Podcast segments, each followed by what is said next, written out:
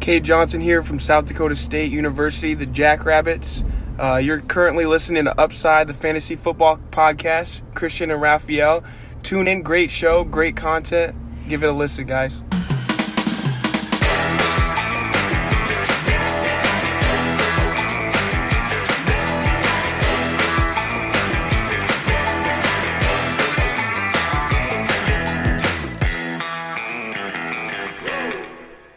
Herzlich willkommen, meine lieben Footballfreunde, bei Upside, dem Fantasy Football Podcast. Mein Name ist Christian und an meiner Seite ist wie ab jetzt, äh, wie, wie sowieso schon jede Woche und ab jetzt die nächsten 17 Wochen äh, zweimal wöchentlich der liebe Raphael. Raphael, was geht ab? Sehr viel, muss ich sagen. Sehr, sehr viel. Räudige Defense ist im Kasten kommt am, okay, wenn ihr das als Podcast hört, hört ihr das jetzt am, am Dienstag, dann ist es schon gestern rausgekommen. Also für die, die live gucken, morgen kommt die heutige Defense raus. Und ich habe noch zwei Drafts vor mir heute Abend. Der wird auch live gestreamt. Also wenn ihr gleich nichts zu tun habt, bleibt gern dran. Ähm, Appreciate Your Quarterbacks League äh, startet da. Geiler Draft wird das, glaube ich. Das ist, sind äh, Superflex-Liga mit Upside-Bow-Settings. Also die Quarterbacks noch mal wichtiger. Und äh, ja, ich hab Bock, ne? Donnerstagabend geht's los, oder Donnerstagnacht. Und äh, ja, ich, also ich weiß nicht, also es ist, ich könnte mich nicht besser fühlen.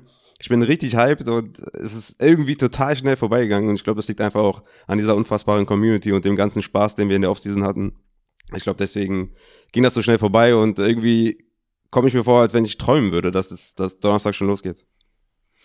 Ja, mega. Ich habe auch äh, richtig Bock. Ist natürlich mein Urlaub, äh, mein mein äh, Fantasy Football und NFL Erlebnis wird durch meinen Urlaub getrübt. Ne? Also äh, ich muss ja verreisen, hat meine Frau gesagt. Deswegen. das ist aber eine gute Frau. Wenn das so als Ultimatum gesetzt wird, ist schon, das ist gut.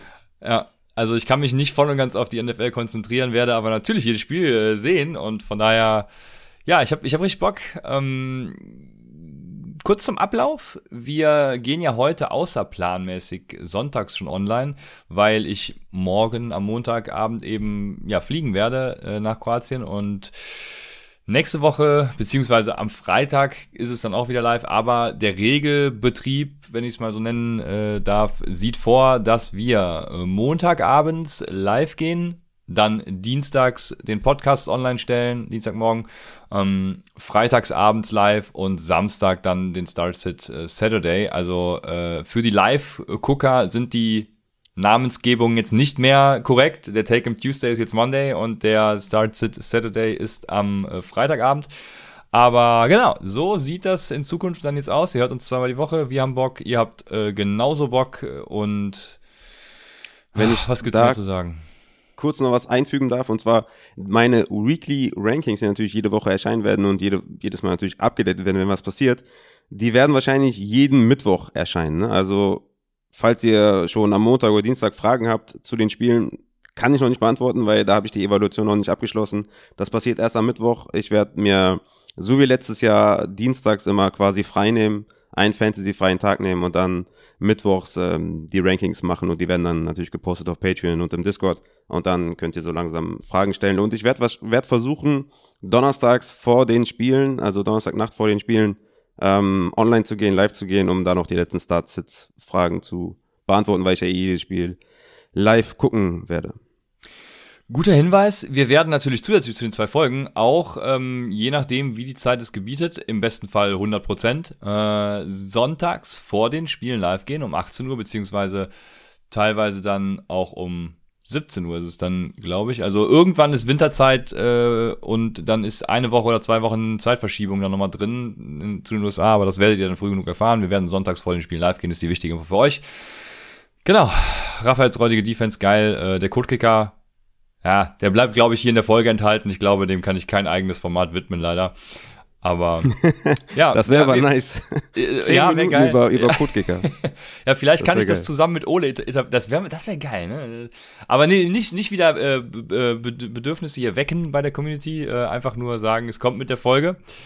So. Und äh, ja, haben wir noch was zu berichten? Ansonsten, äh, wir haben ja hier einiges vor heute. Wir werden natürlich äh, viele News behandeln, von, von Roster-Cuts auch und, und Verletzungen, die uns noch ereilt haben. Dann geht's in die letzten Waferwire-Targets vor, dem, vor der ersten Woche. Ihr werdet ja jetzt alle gedraft haben, gedraftet haben, hoffentlich. Äh, oder, oder heute Abend das eben noch tun, so wie Raphael. Und ich, ich hatte gestern meinen, ähm, mein, ich hatte nur zwei Live-Drafts dieses Jahr tatsächlich. Ähm, und gestern den Live-Offline-Draft mit meiner Home League. Wir haben da mittlerweile zwei Ligen, äh, die äh, Liga 1 und 2. Und ja, war schön. Von 15 bis ich glaube, um 1 Uhr nachts war dann Ende äh, mit After-Party. Also war ganz nett. Äh, kann ich nur jedem empfehlen, Live-Offline-Draft zu machen. Das äh, ist immer ein herrlicher, ein herrliches Fest. Ja, und ihr solltet alle gedraftet haben, deswegen bin ich darauf gekommen. Genau, deswegen gibt es letzte Vaporwire-Targets, die im Zweifel, wenn ihr Upside hört, schon weg sind. Aber ich habe auch noch so ein, zwei Namen, die ich vorher, glaube ich, noch nicht so krass angepriesen habe. Deswegen hört auf jeden Fall zu. Und ganz am Ende gibt es dann natürlich die Start-Sit-Empfehlungen schon für das Thursday Night Football Game. Was ja heißt, ähm, ich weiß gerade nicht wo, ich glaube in Tampa, äh, Dallas at Tampa. Auf jeden Fall spielt Dallas gegen Tampa. Ähm, ihr werdet dann erfahren, wo. Jo, und let's go. Nee, Tampa, Tampa Bay zu Hause gegen Dallas, ja. Mhm. Genau, Dallas at Tampa, richtig. Und Jetzt muss ich meinen schlauen Zettel holen, den Raphael natürlich wieder mal hervorragend vorbereitet hat mit allen Roster-Cuts. Ähm, Raphael leistet hier hervorragende Arbeit, möchte ich an der Stelle nochmal sagen. wir, haben, wir haben aber vorher noch äh, zwei Fragen. Die erste ist von Honigdieb und Honigdieb sagt, Moin ihr zwei, wollte euch erstmal Lob dalassen, bin jedes Mal schon hyped, wenn von Spotify eine Benachrichtigung für die neue Folge kommt. Der Podcast hat mir im letzten Jahr schon echt weitergeholfen, ähm, habe mich heute für den Upset Bowl angemeldet, wahrscheinlich schon zu spät. Ich weiß gar nicht. Ich glaube, du bist sogar drin. Ähm, ich, also die letzte Liga ist jetzt gefüllt. Es sind, glaube ich, noch, ist, eins, zwei sind noch auf der Warteliste, aber jetzt wird es langsam echt knapp. Ähm, ich glaube, du bist dabei, Honigdieb, und von daher viel Spaß damit. Ähm, Danke dafür. Und jetzt kommt die eigentliche Frage. Äh, gerade gesehen, dass die Lions beide Kicker release haben, denkt ihr, Eberle kann äh, sich dahin sneaken? Kicker streame ich sonst, aber bei so einer Defense muss man ja öfters mal kicken ähm, es, ist dein, es ist dein Bereich. Ich, hab, ich weiß es nicht. Der, wenn es ein, ähm, ja, ich will jetzt nicht sagen, dass Dominik Eberle der, äh, der Inbegriff des Codekickers ist, aber ähm, ja, äh, keine Ahnung ich weiß nicht. Äh, hat er mittlerweile vielleicht sogar einen Spot gefunden? Ich äh, glaube nicht. Äh, vielleicht ist er irgendwo im Practice Squad untergekommen, was mir entgangen ist. Obwohl, nee, dann hätte NFL Deutschland das schon gepostet. Unser äh, Eberle hat es äh, wieder mal geschafft und zerstört alles, wäre dann der Post gewesen. Auch ein, ein sehr besonderer Twitter- und Instagram-Account NFL Deutschland, muss man sagen. Ich glaube, ich glaube, in der nächsten Folge oder beim nächsten Tweet schreibe ich, diesen deutschen Spieler hat Upside ganz hoch auf den Waiver Wire Targets, bei den Waiver Wire Targets. Ich glaube, das, das, das ist ein guter Post. Das zieht, scheinbar. Da müssen also, wir nur noch einen nennen. Äh, nennen wir ja. EQ später. Ah nee, der hat keinen Feind mehr. Nehmen, äh, nehmen wir Amon Ra, nehmen wir Amon gleich. Ra, Einfach ja. so. Ja, den, ach, wäre sogar, ich glaube, ich habe ihn nicht auf der Liste, aber oh, könnte man mal empfehlen, so als sneaky Option. Aber ähm, genau. Also nee, äh, keine Ahnung. Äh, Eberle, nee, Stream einfach. Also, selbst wenn er sich äh, zu den Lions sneakt, nee, keine Ahnung. Und also ich verstehe gerade auch nicht, was die Defense damit zu tun hat, dass man öfter kicken muss, tatsächlich. Ähm, also wenn du die Off Offense meinst, ja, dann muss man bei der Offense wahrscheinlich öfter kicken, weil man, äh, oder wahrscheinlich öfter punten, weil man three and out geht. Ähm, ja, ihr werdet den Codekicker der Woche bei mir hören. Um es mal kurz zu fassen, äh, Dominik Eberle ist da im Moment kein Bestandteil von. Ich hoffe, er heißt überhaupt Dominik, ne? Ich glaube, ich glaub, er heißt Dominik. Ja. Unser Dominik. Wenn er nicht so heißt, heißt er jetzt so. Ähm, und dann gibt's die zweite Frage von Matthias, der übrigens neu im 2-Dollar-Tier auf Patreon ist. Vielen Dank, äh, Matthias. Damit hast du dir äh, redlich verdient, dass diese Frage hier äh, vorgelesen wird. Hi Raphael und Christian, eine Frage an euch. Was denkt ihr, welcher Running Back Nummer 2 wird als erstes aus dem äh, Windschatten treten und an der Nummer 1 Rolle kratzen? Er hat hier so ein paar Namen genannt, ähm, die wir auch schon öfter alle behandelt haben. Also äh, Ramondre Stevenson, Trey Sermon, äh, wer ist D. Williams? Wahrscheinlich Daryl in Kansas. Ähm, Kenneth Gainwell, Tyson Williams, Javonte Williams, Michael Carter, um ein paar zu nennen, sagt er. Ja, vielen Dank vorab und viele Grüße, Matthias. Genau, eine sehr gute Frage, wie ich finde. Ähm, es gibt später natürlich noch Welfare-Wire-Targets, aber Raphael, was denkst du, wer ist der eine Running Back Nummer zwei, der aus dem Schatten treten kann und den man unbedingt haben muss? Es kommt natürlich darauf an, was man darunter versteht, ähm, dass er aus dem Windschatten treten kann und Nummer 1 Rolle dann übernimmt. Ja, also ich, ich glaube, am wahrscheinlichsten, am schnellsten ist es tatsächlich Michael Carter. Also ich sag ja, wenn ihr Michael Carter draftet, müsst ihr damit rechnen, in den ersten äh, zwei, drei Wochen auf jeden Fall so gut wie gar keine Production zu sehen. Dann vielleicht Woche vier, Woche fünf wird steigen. Ne? Woche sechs, sieben wird er das Backfield übernehmen. Ich glaube, der wird der Erste sein, weil ich glaube, Javonte, äh, Williams und Melvin Gordon, das wird die ganze Saison halten hin und her in 50-50 äh, Backfield. Gainwell ist halt ein Third Down Back meiner Meinung nach, ähm, der seine Rolle auch hat, ne, nach den, nach den Cuts äh, bei den Eagles. Hat auf jeden Fall eine gute Rolle. Ich glaube nicht, dass der übernehmen kann von Miles Sanders. Ähm, Daryl Williams oder Damian Williams sind auch hinter dem, dem Leadback ganz klar. Sermon und äh, Mostard ist natürlich eine spannende, eine spannende Combo, ja. Da kann es auch darauf hinauslaufen, dass Sermon irgendwann übernimmt. Aber da gehe ich auch eher so von einem Denver Backfield aus, dass sich das immer, immer wieder abwechselt. Äh, Tyson Williams ist, glaube ich, auch die klare Nummer zwei. Also wirklich verdrängen, wirklich die Eins in dem Backfield zu sein, ist für mich Michael Carter. Und danach kommen halt so die anderen. Aber da ist dann wirklich die Frage, wie sehr könnte dann Nummer eins verdrängen. Schon bei Michael Carter wird es halt am deutlichsten, dass er dann wirklich ein richtiger Leadback wird und äh, Coleman und, und äh, ja, Ty Johnson da eine sehr kleine Rolle einnehmen werden. Ja, ähm, das Potenzial aufgrund der Konkurrenz ist bei Carter am größten, aber ich sehe äh, das tatsächlich bei Carter auch nicht. Ich werde gleich noch ein paar von denen tatsächlich nennen, deshalb ähm, will ich mich jetzt hier gar nicht zu sehr auf äh, also alles behandeln, aber ich lege mich fest äh, auf einen und das Trey Sermon. Mhm. Ich bin tatsächlich äh, weiß nicht, ich habe ihn in den Drafts auch immer wieder runtergestuft im, in meinen Rankings irgendwie und, und, ich war nie so begeistert, wenn er bei mir war und ich ihn dann äh, gepickt habe. Ich glaube, ich habe ihn auch nur äh, zwei, drei Mal gepickt. Aber ähm, irgendwie sehe ich bei ihm trotzdem das, das, das größte Potenzial mit Raheem Mostert, der sich noch nicht mal irgendwie gegen äh, Jeff Wilson letztes Jahr dann durchsetzen konnte. Also, mhm. ich bin bei Trey Sermon. Ja, fair auf jeden Fall. Also, ja. Wie siehst du die ersten Wochen? Siehst du schon Mostert vorne? Ja, ich glaube, also nach der Preseason bin ich mir tatsächlich recht sicher, dass Mostert Star äh, also der Starter sein wird. Aber ich kann mir auch gut, also ich kann mir dann auch gut vorstellen, dass äh, Trey Sermon relativ schnell übernehmen wird, wenn er tatsächlich den, den, ja, seine Sache dann einfach gut macht, wenn er reingeworfen wird. Ja. Und ja, zu ein paar anderen werde ich gleich noch was sagen. Deshalb äh, würde ich einfach weitergehen zu den News und das sind Cuts und die werde ich einfach nur vorlesen.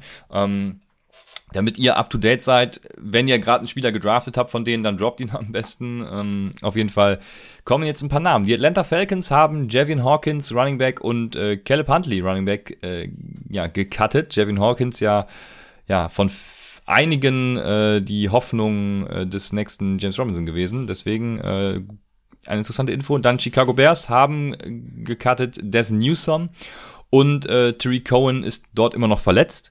Dann haben wir die Cincinnati Bengals, die Puka Williams gecuttet haben, die Trayvon Williams äh, gecuttet haben, die Thaddeus Moss gecuttet haben. Dann kommen wir zu den Denver Broncos, die Royce Freeman gecuttet haben, Running Back. Ähm, absehbar natürlich. Dann haben wir die Detroit Lions, die mit dem ersten Cut für Furore gesorgt haben. Es war Brisha Perryman und Geronimo Allison haben die auch gecuttet. Die Green Bay Packers haben Devin Funches gecuttet, nachdem er erst auf IR ging. So war es, glaube ich. Auf jeden Fall war er verletzt. Äh, und EQ Sam, unseren EQ Sam Brown haben sie gecuttet. Die Houston Texans haben oh, Isaiah Coulter gecuttet ähm, und Kiki Cutie sowie Alex Erickson, äh, Erickson, alles Wide Receiver. Die Jacksonville Jaguars haben äh, Devin Osigbu, Running Back, gecuttet. Die Las Vegas Raiders John Brown im Einvernehmen. Die Los Angeles Rams Xavier Jones. Die Miami Dolphins Garrett Dokes leider äh, und Patrick Laird. Und die New England Patriots, auf den wir gleich noch eingehen werden, Cam Newton. Dann haben die New York Jets Kenny Yeboah und Ryan Griffin, beides Titans gecuttet. Die äh, Philadelphia Eagles haben gecuttet Karrion Johnson, Elijah Holyfield, äh, Jordan Howard, Travis Fulgham, John Hightower, Running Backs und Wide Receiver. Die San Francisco 49ers haben gecuttet Wayne Gallman. Ähm, die Washington Footballer haben gecuttet Steven Sims, Calvin Harmon, äh, Anthony Gandy Golden, Peyton Barber. Ähm, und den haben die Raiders sich direkt äh, geclaimed. Und die Falcons haben sich direkt Wayne Goldman von den 49ers geclaimed. So, jetzt kommen nämlich die Claims, genau. Und die Panthers haben Royce Freeman geclaimed. So, für Royce Freeman haben auch die Ravens und die Raiders äh, einen Claim eingereicht, was man vielleicht mal im Hinterkopf behalten sollte. Ich weiß nicht, was die Ra Raiders mit den ganzen Runningbacks wollen, aber scheinbar haben sie da irgendwie ein Need. Und jetzt kommen ein paar Injuries, Raphael. Oder ja, warte willst mal du kurz, zu den Katzen was sagen? Genau, also hier kam ja auch schon wieder die Frage mit äh, Wayne Goldman und sowas. Also was beunruhigt dich mehr? Der, das Peyton Barber Signing ähm, von den Raiders oder Goldman Signing von den Falcons? Oder beides komplett voll, total Boah, egal? ist mir beides scheißegal. Ja, das ist halt schon interessant, dass Leute darauf voll steigen. Ne? Und Wayne Goldman Ja, ja von den vor allem bei Wire- Goldman. Ja, ja, vor allem bei, vor allem bei Goldman, ja. Also schon, also meiner Meinung nach komplett irrelevant, äh, einfach nur Depth, weil die haben Ollison ähm, gecuttet und Hawkins und, ne, hast ja schon vorgelesen, also klar holen die noch einen dazu, einfach um ein bisschen Depth zu haben, weil da ist halt nur äh, Cordell Patterson ähm, und ähm, wie heißt der andere nochmal? Die haben noch einen, ähm, hab vergessen. Ähm, auf jeden Fall ist es einfach nur ein Depth Running Back und mehr nicht. Wa- Warum sollte der eine Gefahr darstellen? Also wer Wayne Goldman einmal hat spielen sehen, der weiß genau, dass das einfach äh, ein Below Average Running Back ist. Und ähm, Peyton Barber zu den Raiders, also von diesen beiden Signings, ja, ähm, ist eher für mich äh, Peyton Barber das, das größere Konzern, weil die haben erstmal Drake bezahlt, sehr, sehr viel Geld, und holen jetzt noch Barber dazu. Also irgendwie, weiß ich auch nicht. Also das Vertrauen in Jacobs, das äh, geht immer mehr verloren bei mir. Und ähm, für mich hat das keine Auswirkung, das Signing von Gorman auf, auf Mike Davis. Ja, überhaupt nicht. Also äh, da, nein, würde ich mir überhaupt keine Sorgen machen. Also ich meine, Wayne Gorman hat es nicht geschafft, an Jeff Wilson und Jermichael Hasty vorbeizukommen. Äh, ja, mehr brauche ich auch gar nicht sagen. Ähm, Genau, bei den äh, eine Sache noch, gut, dass es im Chat kommt. Ähm, Quadri, Quadri Ollison wurde gecuttet. Äh, Running Back der Atlanta Falcons, das habe ich auch in einigen Drafts aufgenommen, weil ich äh, dachte, er kann zum Beispiel Mike Davis gefährlich werden, aber äh, scheinbar auch das nicht. Also Mike Davis ist einfach, ja, der Workhorse Running Back in Atlanta und, und, und kein juckt's. So könnte man das, glaube ich, gut beschreiben. ja, safe. ja, die Community ist auf jeden Fall richtig auf und auch der allgemeine Konsens ist ein bisschen auf. Ich kann es nicht verstehen. Ich habe ihn sehr hoch in meinen Rankings und ich puller den Trigger überall. Sehr schön. Dann haben wir jetzt leider auch noch ein paar Injuries, die wir ähm, ja, behandeln müssen. Zum einen ist es also kein Injury, weil Dak Prescott ist full to go, wenn man das so, sagt man das so? Es ist good to go. Also Dak Prescott soll fit sein. So. Das Problem, was es für Dak Prescott gibt, ist, dass äh, Right Tackle Lael Collins, äh, der hat eine Nackenverletzung, äh, trainiert heute, meine ich, das erste Mal wieder. Und Right Guard Zach Martin äh, ist auf der Covid-Liste. Und jetzt kommt eine interessante News für alle. Weil, wie verhält es sich jetzt neuerdings mit Covid eigentlich? Gut zu wissen, äh, wenn jetzt jemand auf dieser Covid-Liste landet und ihr den habt. Also wenn eine geimpfte Person positiv getestet wird und asymptomatisch ist, dann wird sie erstmal isoliert. Ähm, aber darf dann nach zwei negativen Tests im Abstand von mindestens 24 Stunden wieder ja, in äh, die, das Etablissement, wie nennt man es? Ihr wisst, was ich meine, zurückkehren. Ähm, in, in die Training Facility. So, äh, ja. Gut, dass ich es vorher extra nochmal ins Deutsche übersetzt habe, damit ich das hier, äh, Ja. also wieder in den Dienst zurückkehren, hat, äh, habe ich mir geschrieben. Jetzt. Ja. Geimpfte Personen. Ähm, Kam, kam beim Translator raus, ja. Ja, genau, in den Dienst zurückkehren. Deswegen, also, ich, ich hätte es besser auf Englisch gelassen, hätte es jeder verstanden. Ähm, geimpfte Personen werden bei engem Kontakt mit einer infizierten Person aber nicht der Quarantäne unterworfen, sagt der Translator. Also, ähm, geimpfte Personen müssen nicht in Quarantäne, wenn sie Kontaktpersonen waren. Das ist bei nicht geimpften Personen natürlich völlig anders. Dazu kommen wir nämlich jetzt. Wenn eine nicht geimpfte Person positiv getestet wird, bleibt alles wie in 2020. Die Person wird für einen Zeitraum von zehn Tagen isoliert und ähm, darf dann den Dienst wieder aufnehmen, wenn sie keine Symptome zeigt. Ähm, und ungeimpfte Personen unterliegen weiterhin einer fünftägigen Quarantäne, wenn sie eben äh, als enge Kontaktperson gelten. Ähm, ja, wie letztes Jahr. Und Personen, die eine Covid-Infektion schon hatten und äh, dann einen Shot von was auch immer kriegen, äh, sind dann eben wie jedermann 14 Tage danach äh, als werden als geimpft gezählt. Das ist so dieses Covid-Protokoll, was es gibt. Und das ist auch sehr gut zu wissen, vor allem das mit den 10 Tagen bei nicht isolierten Playern. Also wenn Cole Beasley jetzt ähm, ja, positiv getestet ist, dann muss er für zehn Tage in Quarantäne. Ja, das ist schon eine wichtige News auf jeden Fall. Ähm, der Rappy90 hat mit Prime abonniert. Zum äh, zweiten Monat hintereinander, also vielen Dank. Er sagt, endlich geht's wieder los. Richtig hyped. Genau so sieht's aus. Ja, ist so.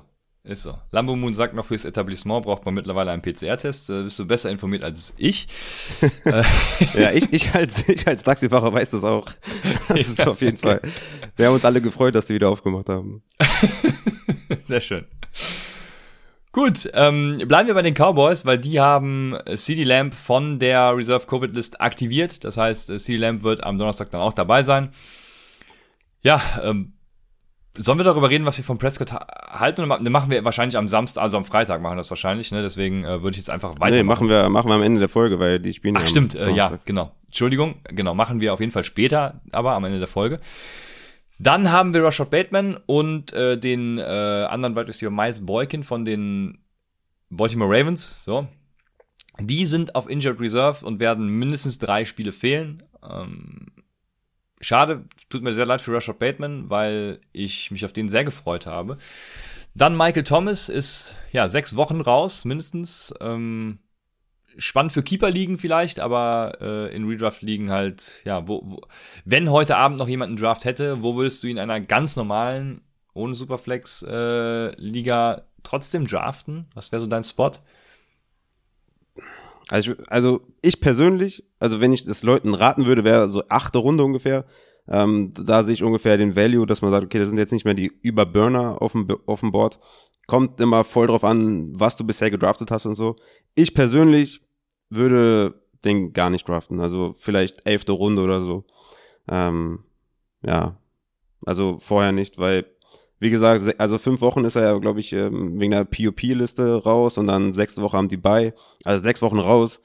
Ja, und dann muss er Woche sieben auch erstmal fit sein, dass man ihn auch wieder anwirft mit vielen Tages. Dann muss er erst wieder liefern ja, wie gesagt, also so ein Spieler, für den trade ich lieber, als dass ich ihn drafte. Und ich weiß auch nicht, was ich erwarten soll, wenn er wieder zurückkommt mit den ganzen, ja, mit den ganzen komischen Vorkommnissen zwischen Michael Thomas und den, und den Saints. Mal schauen, was daraus noch wird. Ja. Ja, Marcus Callaway äh, kann man unseren Rankings hier entnehmen. Die findet ihr auf www.patreon.com slash upsidefantasy. Der ist natürlich jetzt eine spannende Personalie im Stack mit James Winston. Geil, ich freue mich richtig auf dieses Spiel. Ich glaube, ich gucke das Einzelspiel. Spielen die zeitgleich mit den Cardinals? Ist mir egal. Ich guck, werde dieses Spiel auf jeden Fall gucken. Ich freue mich. Ja. Sehr schön.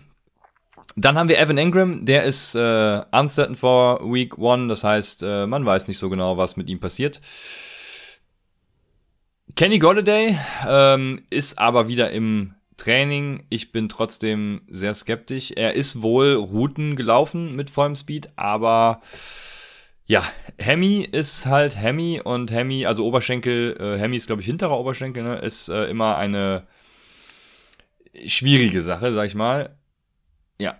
Ja, aber, aber, aber eine Sache, wenn man mit der vernünftig umgeht, dass keine weiteren Sachen muss man dann befürchten. Ne? Das ist das Gute bei ja. Hemi. Also wenn das genau. ausgeheilt ist, dann ist, ist der ready to go. Ne? Und dann ist er auch direkt genau. wieder voll dabei. Das, das, ist das Gute. Und wie gesagt, hoffentlich fällt er jetzt noch ein, zwei Wochen aus.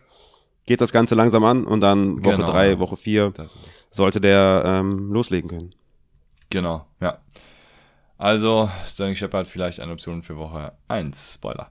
Dann mhm. ähm, haben wir die Colts. Die haben äh, Carson Wentz, äh, Kelly äh, und Zach Pascal von der Reserve Covid List aktiviert.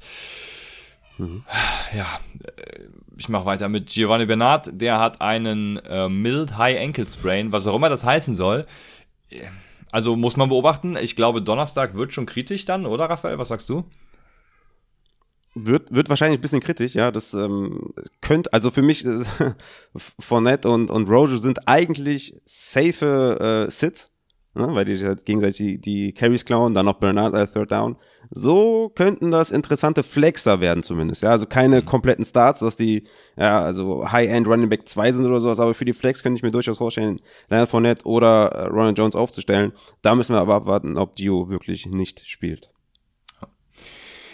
Ja, hervorragend. Äh, dann haben wir Jameson Crowder. Ich weiß nicht, ob er geimpft ist oder nicht, aber er ist auf der Covid-Liste und das auch schon, glaube ich, seit zwei oder drei Tagen. Also je nachdem müsstet mhm. ihr dann äh, auch zurückrechnen, die zehn Tage, wenn er nicht geimpft ist. Ich glaube, er ist, er ist geimpft, wie auch immer.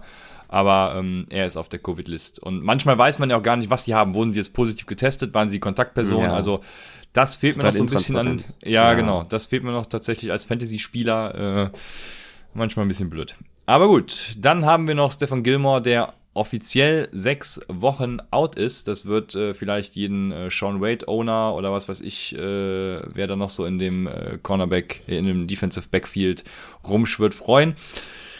Oder auch Yo. wichtig für, für Fantasy, Fantasy Wide Receiver, ne? Das ist ein Shutdown Cornerback. Ja, das auf jeden Fall. Ja, genau. Um die andere Seite zu betrachten. Natürlich auch das, genau. Ähm, vielleicht wird der Gegenpart am Samstag behandelt, äh, aber am Freitag. Dann haben wir natürlich, ich habe es eben gesagt, Roster Cut Cam Newton ähm, wird von den New England Patriots gecuttet. Äh, meine Vermutung ist, weil er nicht geimpft ist und sich nicht impfen lassen Na, wollte, selber schuld. Das ist zu einfach, ähm, das ist zu einfach. Das also Cam, ja, Cam Newton ist halt immer noch der bessere Quarterback als Mac Jones und nee. hat er auch also Mac Jones hat sich den Spot safe verdient, hat sich auf gar verdient. keinen Fall. Und Cam Newton war Leute, in der Preseason klar, safe. Besser. Nein, Na, nein, auf nein, gar keinen Fall. Also Mac Jones hat sich das hundertprozentig verdient und das ganz, ganz kleine Preseason äh, gut gespielt, in den Training Camps überzeugt. Also ganz klare Nummer. Das ist nicht nur wegen Covid. Also das ist auf gar keinen Fall. Und wer Upside hört, der wusste es ja sowieso schon die ganze Zeit. Ja, da bin ich raus, okay. Aber wir haben noch einen anderen und das ist, äh, also wo geht der hin? Wer findet er erstmal ein Team? Er wurde ja scheinbar jetzt äh, nicht geclaimed. Ja, zu Recht.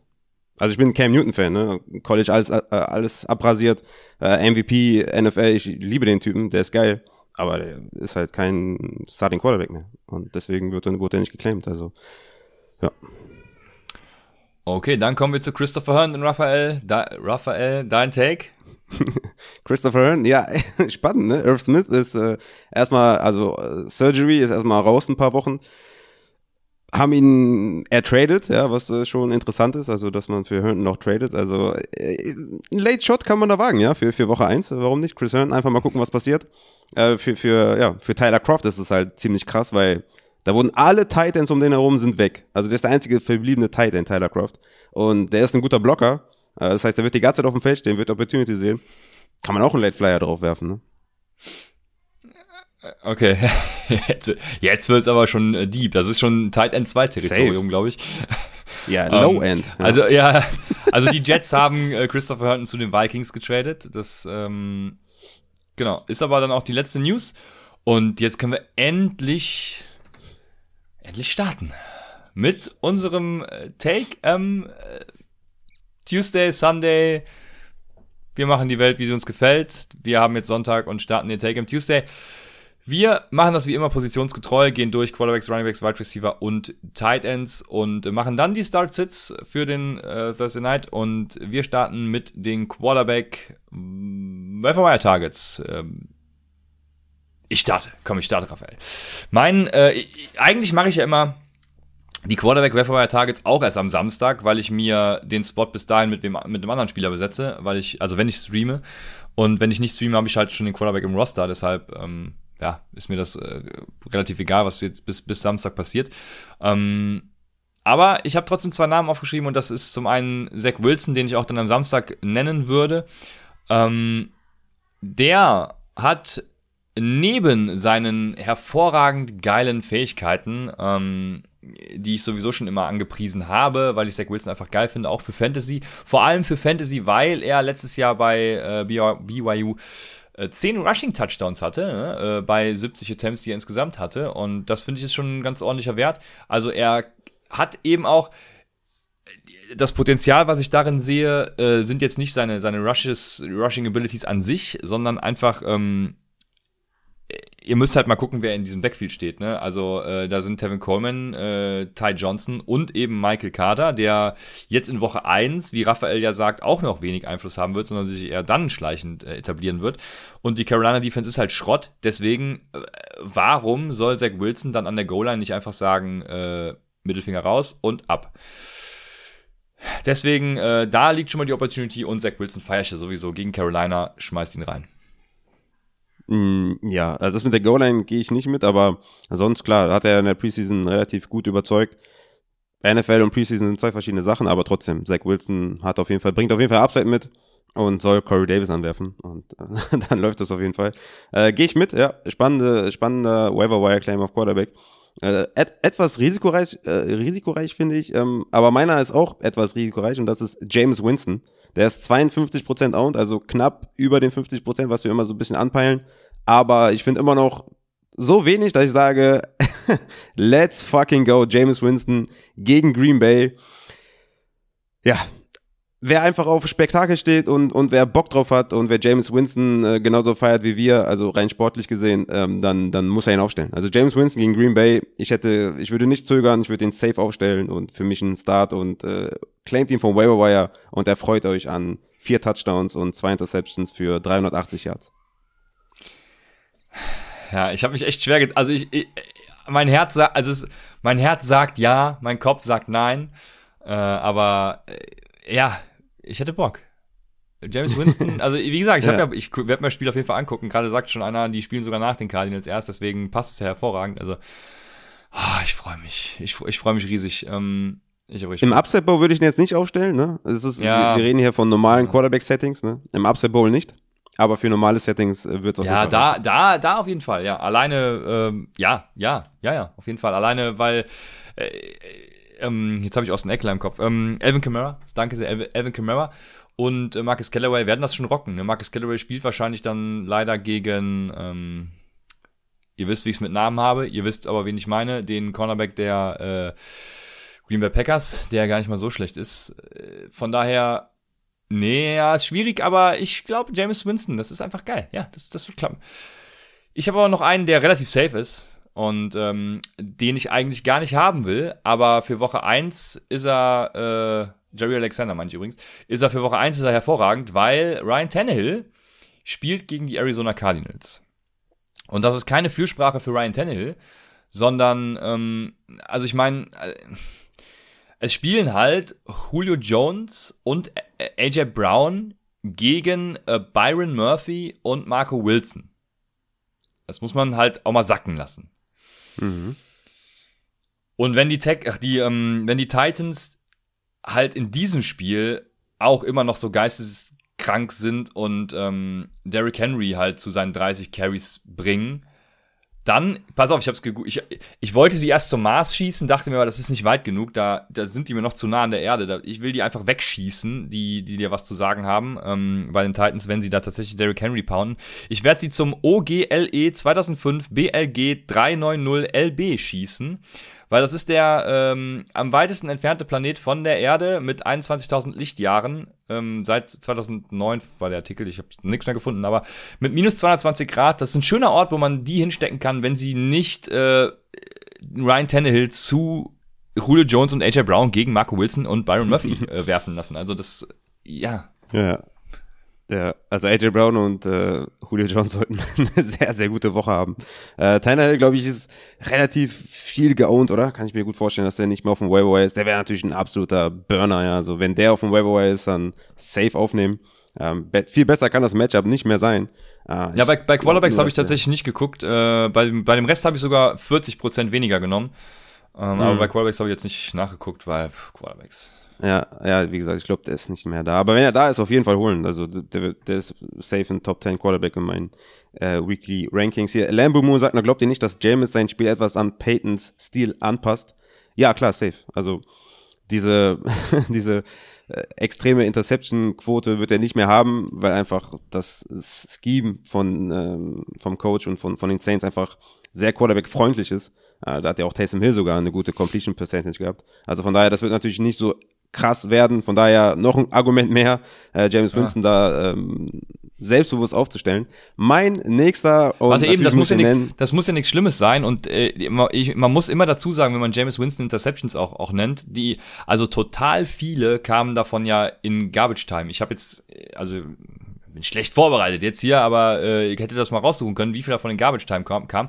Aber äh, super viele, soweit ich mich richtig erinnere. Von daher, diese, diese Stat, die trügt auch immer so ein bisschen, ne? Entschuldigung. Jo, den, den ich auf jeden Fall nennen muss, ist äh, natürlich Sam the fucking Goat Darnold von den Carolina Panthers. 30% rostert, also der ist auf jeden Fall noch da, also ziemlich hoch, ne? Also das scheint auf jeden Fall auf der ganzen Welt einige Leute abseits zu hören und meinen Sleeper-Tipp ja. äh, in die Tat umgesetzt zu haben. Also 30% Own tatsächlich gegen die New York Jets. Und die, wir waren ja eben bei schlechter Secondary. Ähm, die Jets, ja, die sind mindestens genauso schlecht wie die Cardinals. Von daher, Sam Darnold. Also, ihr könnt ihn jetzt einfach mal aufnehmen in der ersten Woche, gucken, was passiert. Wenn er da reinkotet, dann safe natürlich wegschmeißen und nie wiederholen. Aber wenn er da äh, auf jeden Fall vernünftig liefert, dann habt ihr ein paar Wochen, also zwei, drei, vier, fünf Wochen, wo ihr den hintereinander streamen könnt und äh, dann wissen wir, okay, Sam Darnold kann vielleicht was reißen gegen schlechte Defenses. Das Schedule bis Woche 8 ist ordentlich, von daher Sam Darnold Revenge Game. Hier kommt's auch von Tommy, natürlich Re Revenge Game. Let's fucking go Sam Darnold, ich bin all in. Ja, habe ja, hab ja schon gesagt, war letztes oder vorletztes Jahr mein Sleeper, von daher äh, kann ich dem nur beipflichten, Raphael. Endlich äh, schlägt mein Sleeper ein. Und äh, bin hyped. Es wird geil. Es wird einfach geil. Aber äh, ja, Quarterbacks äh, haben wir damit auch abgehandelt. Vielleicht das Gute, am Samstag werde ich vielleicht noch hier und da, am Freitag, je nachdem, äh, werde ich den äh, einen oder anderen Quarterback fürs Upside Bowl Scoring oder auch für meines PPR Scoring mal äh, noch vorstellen, der noch zu haben wäre. Also wenn ihr da streamen müsst, dann äh, schaltet auch Freitag, Samstag wieder ein, weil da gibt's dann noch diese Optionen. Dann, da werde ich mich auch an die, an die Rosterbegrenzung halten. So wie ich es jetzt getan habe, unter 40% jetzt ab jetzt alles bei mir. Ähm, und ich habe ein paar Runningbacks und äh, ähm, Matthias hat ja eben schon, äh, ich hab, mit, mit, Namen, ne? aber ich hoffe, es war Matthias, ähm, hat ja eben schon die Frage gestellt, wie es so mit diesen Runningbacks aussieht, die in zweiter Reihe stehen. Und ich habe da halt jetzt erstmal einige von. Ich habe da nämlich drei Stück von.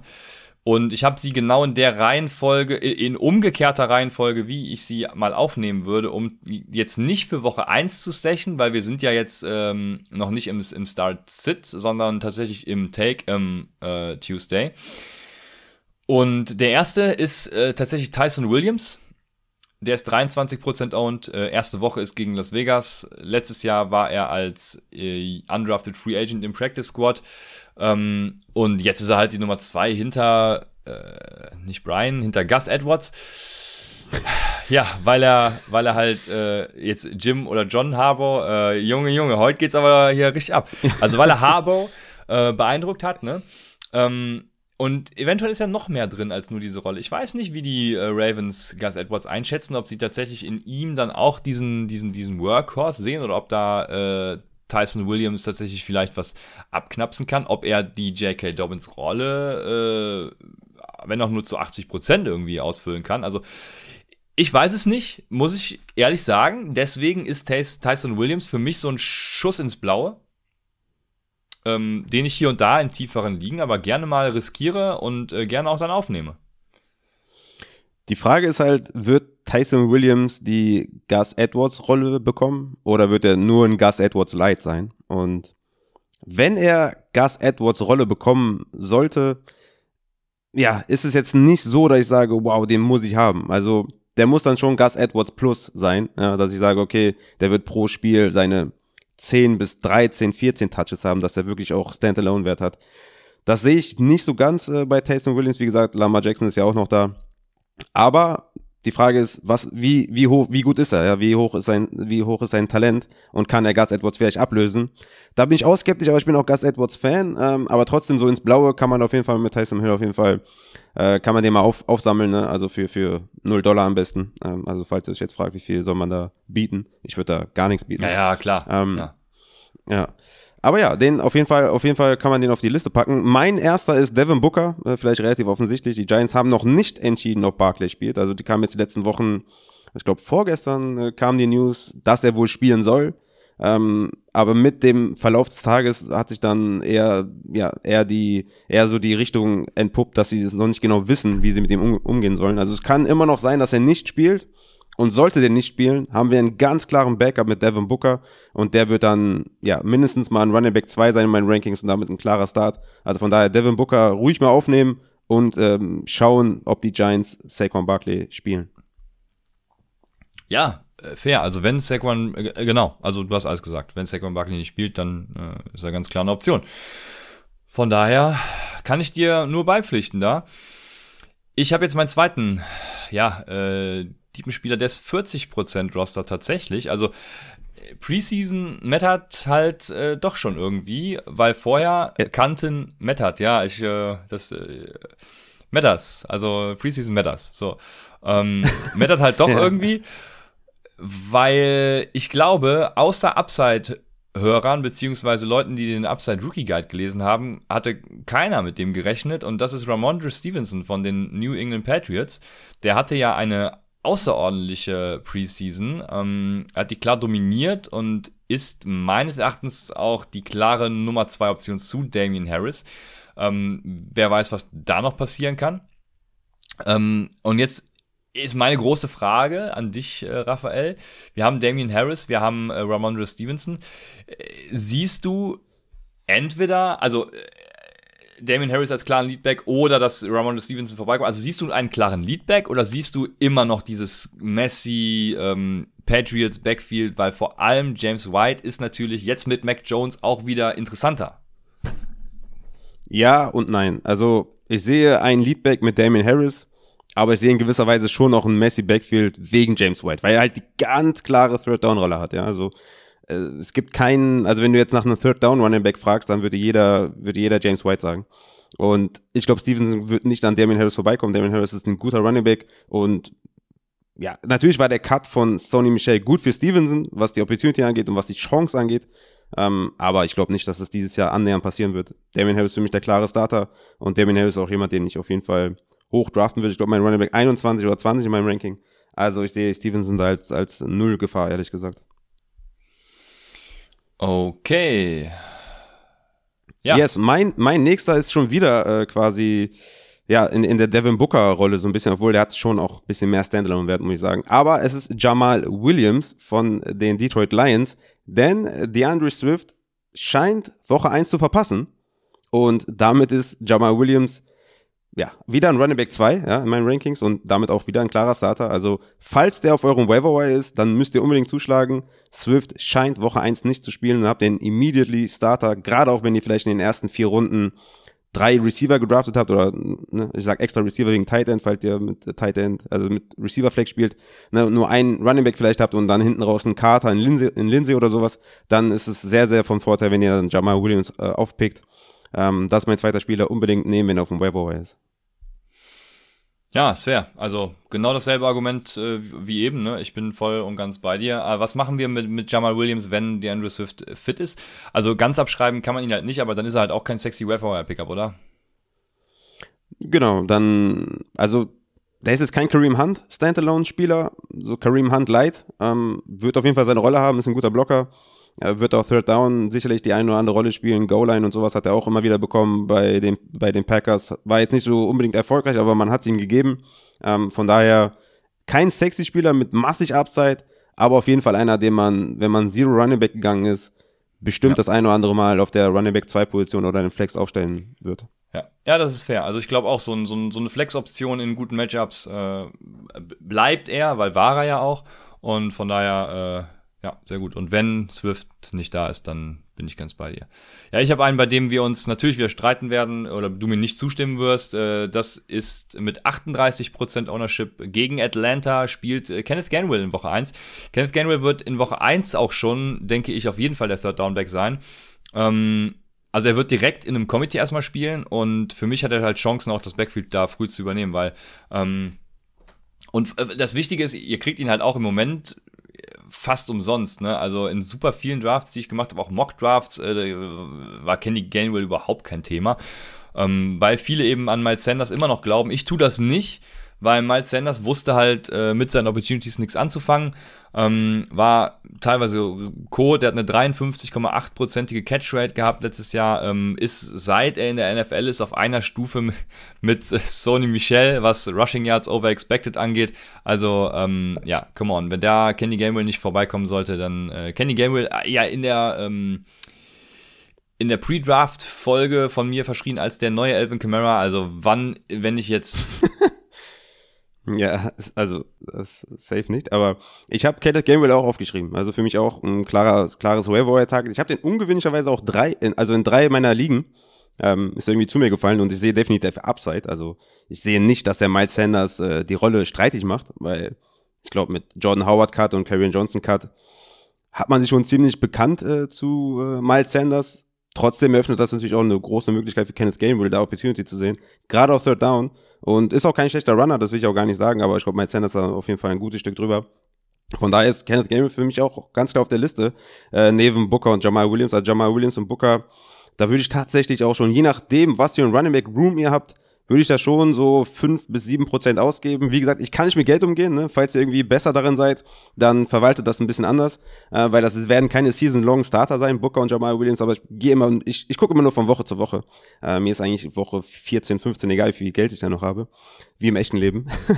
ähm, also von daher, Kenneth Gainwell ist für mich auf jeden Fall auch ein Target und den sehe ich natürlich über Booker, was, was das Money angeht, weil den kann man auf jeden Fall schon mal die sieben Prozent mal äh, geben, wenn er da die Rolle bekommt und wenn er da so ein James White Leica Spieler wird, dann hat er auf jeden Fall seine Rolle. Von daher kann ich Game ist bei mir auch auf der Liste. Ich bin ja keiner, der jetzt irgendwie grundsätzlich einen Hate auf Spieler hat, sondern ich evaluiere nur die Situation und mit Carrion Johnson, mit Jordan Howard habe ich da keinen Platz gesehen. Jetzt sind die beide weg, deswegen kann ich Game ein bisschen äh, drüber. Ähm, mein nächster Spieler ist äh, tatsächlich Malcolm Brown von den Miami Dolphins. Die, der ist 12% Rostert. Jetzt wird es ein bisschen deeper, ne? Also die, die wir eben angesprochen haben, sind ein bisschen sexier. Bis auf Stevenson, da bin ich ja nicht deiner Meinung. Aber Malcolm Brown ist so das Running Back Gespenst des Leadbacks, ja. Er hat ja letztes Jahr bei Cam Akers gemacht. Wird es dieses Jahr vielleicht mit Miles Gaskin machen, dass er ihn so weit stört, dass Miles Gaskin zumindest kein Workhorse ist, kein Leadback ist, in dem Sinne, dass er vielleicht 20 Touches bekommt wie letztes Jahr, sondern eher 15 Touches oder was und 7 bis 10, 11, 12 wird er Malcolm Brown sehen und das wird halt wehtun, ne? Gerade auch auf Third Down. Wenn Gaskin die Third Down Rolle nicht sieht, dann sinkt sein Upside extrem. Die Goal-Line ist auch eine Gefahr. Da könnte Malcolm Brown auch eine Rolle spielen. Also sehr unsexy. Der Typ ruiniert viele Backfields und ich kann mir vorstellen, dass er die ersten Wochen da ja schon Standalone-Wert hat äh, bei den Dolphins. Ich würde aber kein Geld rausschmeißen. Null Dollar. Ähm, ich kann mir aber vorstellen, dass Malcolm Brown ähm, für Woche zwei, also Take Him Tuesday zwei, wahrscheinlich bei vielen so für, für 20, 30 Dollar vom, also geclaimed wird. Genauso wie letztes Jahr, weil er einfach irgendwie zwei, drei Touchdowns macht oder sowas. Also Malcolm Brown ist so ein kleiner Sleeper von mir. Ja, ich hatte auch überlegt, äh, den mit aufzunehmen, aber ich, ich konnte es irgendwie nicht übers Herz bringen. Ich, ich mag ja Miles Gaskin, ähm, ich weiß es nicht, aber scheinbar mögen die Dolphins ihn nicht so wie ich. Äh, ich weiß es nicht. Aber äh, ja, bei Malcolm Brown sehe ich, äh, sehe ich so ein bisschen High Risk, High Reward, wobei du eigentlich keine Risk hast, weil du ja 0% äh, im Moment bieten musst. Also du, du, du musst Ja, weil, weil einfach Ahmed auch noch da ist. Ne? Und Ja. ich weiß nicht, inwieweit sie dann auch Ahmed einsetzen. Genau. Schwierig zu sagen. Also Malcolm Brown, wie gesagt, Goal-Line wird ganz spannend, wen sie da einsetzen. Wenn das wirklich Malcolm Brown bekommt, dann könnte das so eine Jordan Howard äh, Season werden, wo er in den ersten Spielen irgendwie fünf Touchdowns macht mit fünf Goal-Line-Attempts oder sowas und den Rest des Spiels gar nichts mehr sieht. Also bisschen undurchsichtig, aber klar, ne, wie gesagt, wenn er da ein bisschen mehr sieht als nur die Goal-Line, dann könnte er, könnte er Standalone-Wert haben. Ja, genau. Es ist nämlich die Frage, äh, wie viel Goal-Line-Opportunities wird er auch sehen. Oder auch wie viel wird das ganze Team überhaupt sehen? ne? Ja, ja, das, genau, das glaub meine ich ja, weil es, es geht in Woche Glaub 1 ich auch gegen, gegen New England und dann gegen Buffalo. Ja, ich weiß es nicht so recht. Also sch schwierige Kiste. Sit Tour. aber- Ja, ja, ja, genau. Also ich, ich ja, irgendwer hat auch Tour schon mal mir als Start genannt oder mi- mich danach gefragt. Da habe ich äh, da ließ mir kurz kalt den Rücken runter. Ähm, nee, also äh, grundsätzlich aber äh, hast du vollkommen recht mit dem, was du sagst. Von daher, ähm, ja, wie gesagt, ich hatte auch kurz überlegt, die mit aufzunehmen, aber finde da die anderen Optionen deutlich sexier tatsächlich. Auch die, die ich als letztes habe, ähm, ist eigentlich mehr was für den Start Saturday, aber er ist nur zu 38% owned. Ähm, Tevin Coleman. und er ist halt Starter gegen Carolina. Ja. Habe ich jetzt auch mit 38 Prozent. Musste Tevin Coleman sein. Ja. mehr mehr gibt's noch nicht zu sagen. Also er ist Starter gegen Carolina. Stimmt eigentlich, ja. Die Frage ist wirklich, und es wird mich richtig abfacken, aber die Frage ist wirklich, wie sieht da die pro prozentuale Verteilung aus, ne? Mit Ty Johnson, mit Michael Carter. Also, ich weiß es nicht, ja. Also, Tevin Coleman ist für mich einfach kein guter Running Back. Letztes Jahr grottenschlecht einfach nur gespielt. Schauen wir mal. Aber er ist, stand jetzt Starter und äh, ein Starter sollte mindestens mal Desperate Flex-wise aufgestellt werden. Ne? Also mehr nicht. Also wenn ich den in meinem Ranking werde, er wahrscheinlich so um die 35 sein oder sowas, Running Back-wise. Desperate Flex, aber sollte man aufnehmen, ja. Ja, sehr gut. Hast du noch einen Running Back? Ansonsten. Äh, Ich habe ich habe noch zwei, also einer davon ist ein ganz deeper Sleeper, einer davon ist auch so ein Standalone Light Spieler, Daryl Williams von den Kansas City Chiefs, der ist 18% rostered. CH ist der klare Leadback, Daryl Williams wird aber auch hier und da seine Rolle haben. Da ist auch wieder die Frage, was ist mit der Goal-Line? Da war CH wirklich schlecht letztes Jahr. Daryl Williams etwas erfolgreicher, also von daher, den sollte man vielleicht auch nicht vergessen, kommt dann da auch wieder auf die Liga an, wenn ihr schon fünf gute Running Backs habt oder vier sogar, dann braucht ihr jetzt keinen Daryl Williams, ne? Ah, kommt immer auf euer, auf euer Team drauf an. Und der letzte ist Tony Jones Jr. von den New Orleans Saints, der ist 10% rostered. Latavius Murray hat zwar das Team geschafft, aber der Boy sah sehr gut aus, ne? Tony Jones Jr., geiler Name übrigens, sah sehr, sehr gut aus und könnte mir gut vorstellen, dass er da an Latavius Murray, vielleicht vorbeikommt und sogar vielleicht etwas mehr sieht als Latavius Murray in den letzten Jahren, weil Latavius Murray einfach Latavius Murray ist und das vielleicht auch nicht reicht, um irgendwie äh, annähernd irgendwie an Camaras Touches zu kommen. Deswegen, Late Flyer, ähm, Sleeper, für mich ähm, auch kein Geld ausgeben, Tony Jones Jr. beim Hinterkopf behalten. Ja, auf jeden Fall. Also ich habe mich sehr geärgert, dass Latavius Murray da nicht gecuttet wurde, weil äh, Tony Jones habe ich auch in, in einigen Ligen, vor allem auch Dynasty, dann irgendwie noch als, als Deep Sleeper mit aufgenommen. Aber ich glaube trotzdem, dass Tony Jones die Nummer zwei ist. Also da, da bin ich mittlerweile ja. schon von überzeugt. Ja. Na, das ist halt auch wieder, also wenn, wenn, wenn man eine klare 2 hat, wie zum Beispiel Daryl Williams, das ist die klare 2. Hm? Ja, ja, das, ja. Dann kann man damit so einigermaßen arbeiten, aber der ist halt dann 2b, 2a, ne? Da ist halt ja. noch ein Murray dahinter. Und das ist halt das Unsexy dabei, ne? Das ist halt, das nimmt halt massig äh, Floor einfach auch weg, ne? Von diesen Spielern. Das ist halt bei ja. Jamal Williams zum Beispiel ganz anders, ne? Das ist so, ja. Definitiv. Definitiv. Ähm, ich würde sagen, wir kommen zu den Wide Receivers. Ähm, ich habe drei Stück an der Zahl und äh, ja, von, von großen Roster-Prozenten bis zu niedrigen. Wenn ich die ranken würde, ja, komme ich später vielleicht noch zu, aber Brian Edwards ist mein erster, er spielt gegen Baltimore auch als in Woche 1, war letztes Jahr verletzt, ähm, hatte es dann, als er wiederkam, schwer am funktionierenden Egolor vorbeizukommen. Also ich, ich finde, man muss echt äh, ein, ein Award dafür verleihen, dass Las Vegas es geschafft hat, Nelson Egolor gut aussehen zu lassen. Ähm, da kam er auf jeden Fall nicht dran vorbei, aber man muss sagen, wenn er auf dem Feld stand, dann hatte er einen höheren Target äh, per Route Run Wert als zum Beispiel Henry Rux und ähm, ja, nur einen geringfügig niedrigeren als Nelson Aguilar eben.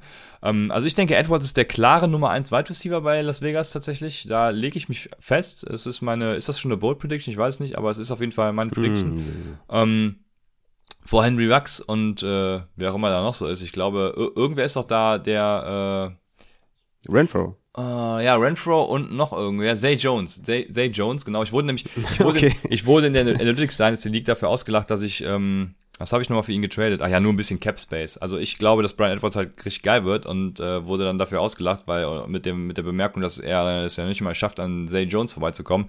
Ja, das ist natürlich Quatsch. Also ich glaube, äh, Brian Edwards wird die Nummer, der Nummer 1 Wide Receiver und die Nummer 2 Receiving Option. Ja, nach den Roller halt. Und mhm. von daher, ja, die, Def die, die Defense der Raiders, äh, genau gut, dass ich das noch hier notiert habe, wird, ähm, ja, sie gegen Baltimore vor allem auch, wenn es jetzt um Woche 1 geht, in eine klar miese Position bringen. Damit müssen sie dann eben auch werfen und die Defense der Raiders wird sie generell immer in die miese Position bringen. Deshalb, ähm, ja, Gamescript-wise auch ja. Brian Edwards. Ja, ja, stimmt. Brian Edwards war, ist hier, ist hier meine Nummer 5 tatsächlich, aber noch deutlich vor den anderen, die noch danach kommen. Ähm, bin ich ganz bei dir. Bei den Raiders ist immer die Frage, wie viele Wide Receiver Shares oder wie viele Wide Receiver Targets sehen die, sehen die Wide Receiver, die sind eher, ne, Darren Waller ist die klare Eins, muss man einfach so sagen. Und dann ist halt die Frage, wie viel bleibt da noch für Rux und Edwards übrig. Aber ich hätte auch lieber Brian Edwards, da bin ich ganz bei dir. Ich habe jetzt zwei, äh, die, die ihr eh schon gedraftet hätten, hätten, hättet sollen, genau, gedraftet hättet sollen.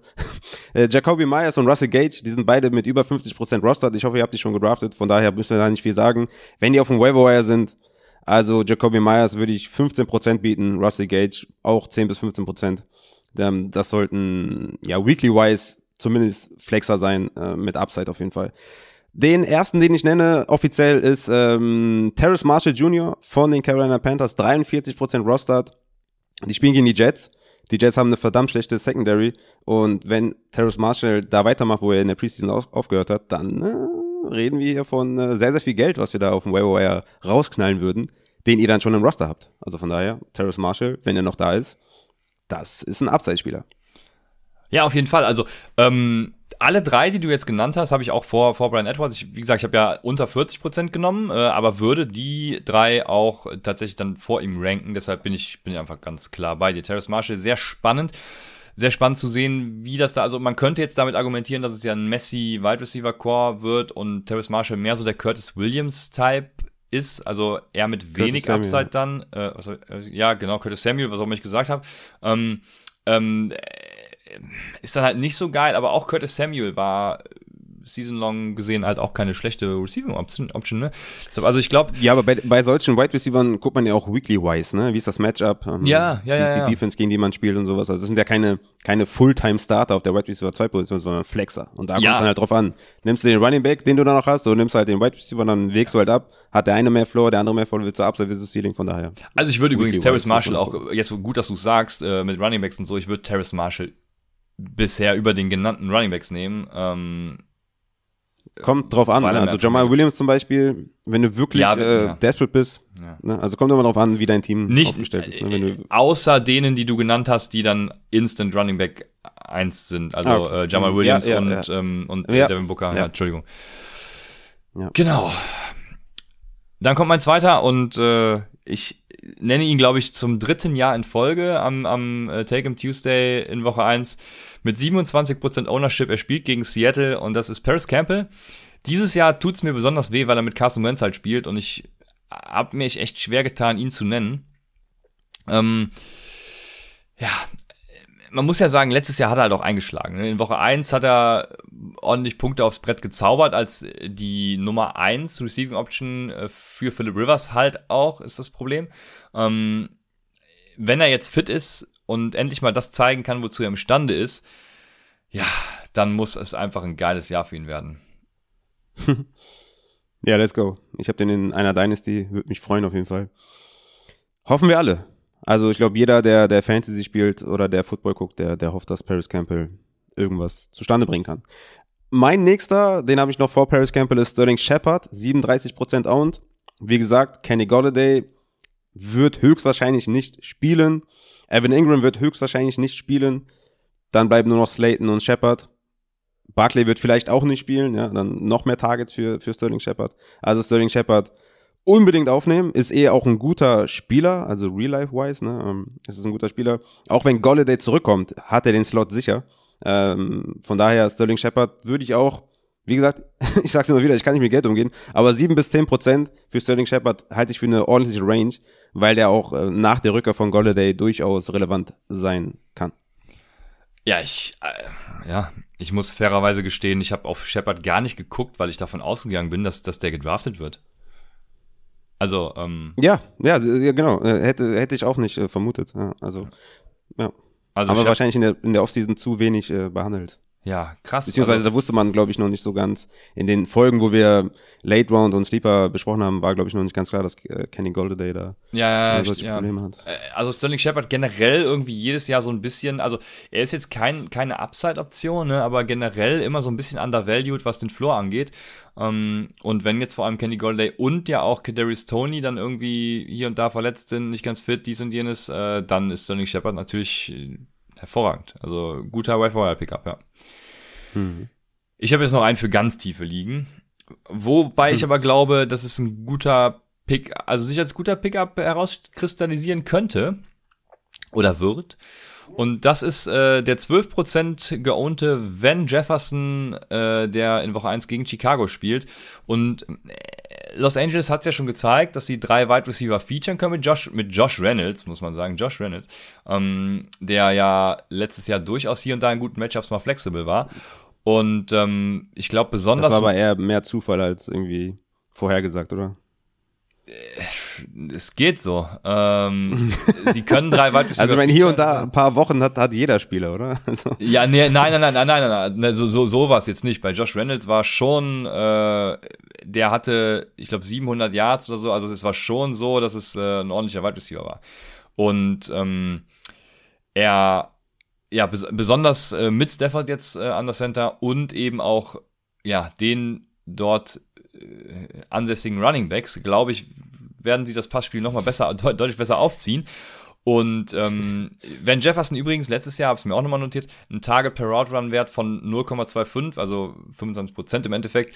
Äh, der Routen, der gelaufen ist, hat er ein Target gesehen jede vierte Route, ähm, was halt ein Elite-Wert ist, ne, den, solchen, den Wert haben, haben Hopkins und Co., äh, ist natürlich klar, ein geringes Sample-Size von, was hat er, äh, irgendwie an die 200 Snaps knapp gehabt, aber ähm, ich sag, äh, Go Get Him, das einzige Risiko ist tatsächlich Deshaun Jackson, ne? wobei ich bei mich bei Deshaun Jackson frage, gibt's den eigentlich noch oder steht der nur so auf diesem, auf diesem Depth Chart? Also irgendwie, ähm, keine Ahnung, ich weiß gar nicht, was mit dem ist, weil von dem sieht und hört man einfach gar nichts. Ähm, mhm. Deshalb, wenn Jefferson ist da meine Nummer drei und dementsprechend schlüpft er eine ordentliche Rolle, die Value sehen kann. Mhm. Ja, ist eher für tiefe Ligen, ne? Ähm, ja, auf jeden, Fall, Ligen auf jeden Fall. Habe ich da auch noch zwei, ähm, die auf jeden Fall für tiefere Ligen sind. Ich habe aber noch, ja, einen zumindest, wo ich auch in normalen Ligen sagen würde, einfach mal holen, gucken, was passiert. Äh, Tyler Williams von den Detroit Lions ist 41% Rostert gegen San Francisco, die auch irgendwie ähm, Cornerback-Probleme haben. Er ist die etatmäßige Nummer 1 auf der Wide Receiver Position erstmal, ja. Also, und wenn Swift auch noch ausfällt, dann werden auch noch ein paar Targets mehr hingehen. Also Hawkinson ist eh safe, ne, wissen wir alle. Aber Tyler Williams zumindest Nummer 1 Wide Receiver. Brashad Perryman ist jetzt bei den Chicago Bears. Ähm, von daher, Tyler Williams, 41% Rostert. Nehmt den mal auf und schaut, was passiert in Woche 1. Äh, da einfach nur 2-3%, äh, dass ihr den bekommt und dann mal schauen, was da in Woche 1 so geht. Also mehr würde ich jetzt auch nicht äh, dafür bieten. Ja, ähm, über Tyler Williams habe ich auch hier und da schon mal nachgedacht in irgendeiner Liga, also in vielen Ligen, aber ah, ich, ich, ich habe da irgendwie überhaupt keinen Bock drauf. Das kann ich gar nicht rational beurteilen, weil im Prinzip ist es halt so, dass, dass es gibt halt Hawkinson und dann gibt es irgendeinen der Wide Receiver. Also es könnte sogar sein, dass es Amon Russell Brown wird, unser Amon Russell Brown. Ähm, ja, der ist mein aber, nächster, deswegen, deswegen im Tweet, ne? Upside hat einen deutschen ähm, den sie von Wayboy holen wollen. Deswegen werden wir jetzt ganz offiziell Amon Ross and Brown von den Detroit Lions auch noch nennen. 41% Roster hat genauso viel wie Tyler Williams übrigens. Also einer von den beiden könnte eine ordentliche Woche haben.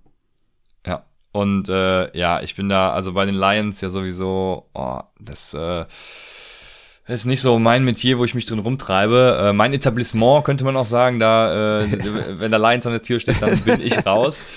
ist nicht so dein. Äh, gute, gute Frage hier übrigens auch noch von iFrog, muss ich sagen, weil er ist nur 33% Roster und ich habe ihn nicht mit aufgenommen, weil ich ihn ja immer empfohlen habe zu draften. In meinen Rankings ist er ja super hoch, deswegen ähm, macht es für mich keinen Sinn. Zu AJ Green, ja, AJ Green hätte ich lieber als jeden, den ich genannt habe. Du nicht, ich weiß, ich nicht. aber ja. ich schon. Ich wollte nur noch mal sagen, ich nicht. Ja. Aber Genau, du hast ja jetzt einen Sleeper genannt, deswegen nenne ich jetzt auch nochmal zwei und das ist einmal Cass Watkins von den Philadelphia Eagles, 7% Rostered gegen die Falcons. Also wird ein nices Matchup auch für Jalen Hurts übrigens, den ihr auch alle ähm, wahrscheinlich gedraftet hat. Ähm, also Cass Watkins, wissen wir alle, Preseason hat er irgendwie, ja, ganz gut ausgesehen, hat eine tiefe Bombe gefangen. Von daher einfach mal holen, gucken, was passiert. Ist eher, wie gesagt, eher, eher was für deepere Ligen. Der andere ist äh, Josh Palmer, äh, tatsächlich, weil Tyron Johnson wurde ja gecuttet. Jetzt wird's Und äh, Jetzt wird's deep, ja, ist ungefähr, äh, ja, Van ungefähr die Range von, ja, äh, das stimmt. von Van Jefferson, ja. Also von daher, ich wollte mich ja da nahtlos dran anknüpfen. Also von daher, Josh Palmer, Ty Tyron Johnson wurde gecuttet. Jetzt ist halt die Frage, ja, Mike Williams, Keen Allen, ähm, Jane Guyton, was passiert da ja, KJ Hill? Kann Palmer sich da etablieren als dritter Wide Receiver oder vielleicht als zweiter sogar oder als 2B? Und dann ähm, wäre es schon gut, wenn ihr den vielleicht habt in deepen Ligen. Also Josh Palmer, 12% owned kann man vom Waiver holen. Ja, kann man machen, auf jeden Fall. Ähm, kann man machen. Ähm, ich werde meine Tight Ends erst am Freitag verkünden, weil äh, jetzt ein Tight End aufnehmen, da, da war ich, da, da war, bei Quarterback habe ich noch gesagt, komm, das machst du mit, aber bei Tight Ends, ne. Also, wenn ihr keinen gefunden habt, den ihr draften könnt, dann braucht ihr jetzt auch keinen mehr aufnehmen, weil da machen wir am Samstag einfach die Start-Sits und dann habt ihr noch die Empfehlung, okay. den richtigen aufzunehmen. Aber du hast welchen? Äh, welchen? Genau. Ich habe die auch, ich habe die auch schon gerankt. Pass auf. Boah, jetzt kommt's. Ich alle, alle für 0 Dollar, ne? Also alle für 0 Dollar, ne? Keine Frage. Der erste, den ich nehmen würde, Zach Ertz, Philadelphia Eagles, 47% Rostert. Und das ist crazy, ne? Also 47% Roster. Der war einfach mal ein Titan 3 Consensus, also das ist echt krass. Also Zach Ertz kann man trotzdem aufnehmen, ja. Also die Tight End Targets bei den Eagles werden halt konstant so bleiben. Er hatte in der Preseason mehr Tages als Goddard. Klar, beide haben nicht gleich viel gespielt, aber Zach Ertz wird ein Bestandteil sein. Dann der zweite ist Jared Everett von den Seahawks, 44% Roster. Sollte der Tight End 1 sein. Die Frage ist nur, wie viel sieht der Tight End 1 bei den äh, Seattle Seahawks? Wie gesagt, diepe Tight End Targets hier von mir. Dann der dritte ist Anthony Ferguson bei den Titans. Wie viel sieht da der Tight End 1? Ist auch die Frage, ja. Ähm, Christian hat es ja schon gesagt.